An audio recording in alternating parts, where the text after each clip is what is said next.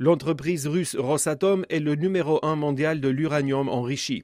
Elle représente environ 30% des approvisionnements du marché occidental et fournit aussi bien les centrales européennes qu'américaines.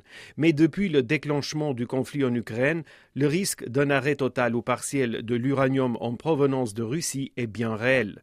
Cet arrêt peut être déclenché par les pays occidentaux pour sanctionner Moscou. Mais la Russie pourrait aussi punir ses clients occidentaux en réduisant ses exportations comme elle a pu le faire pour le gaz exporté vers les pays européens. Pour éviter un tel scénario, le français Orano envisage d'augmenter ses capacités de production dans l'un de ses sites en France d'environ 30%.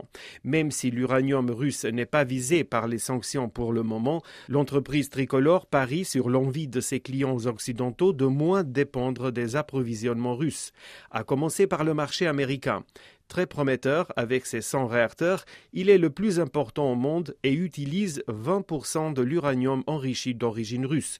Les Américains, qui n'ont pas d'entreprise d'enrichissement d'uranium, souhaitent en effet sortir progressivement des approvisionnements russes. La relance de la construction de centrales nucléaires dans le monde constitue également une autre opportunité pour l'avenir d'Orano, qui possède actuellement 12% des parts de marché mondial. En face, la concurrence est limitée il y a seulement trois autres acteurs qui enrichissent l'uranium.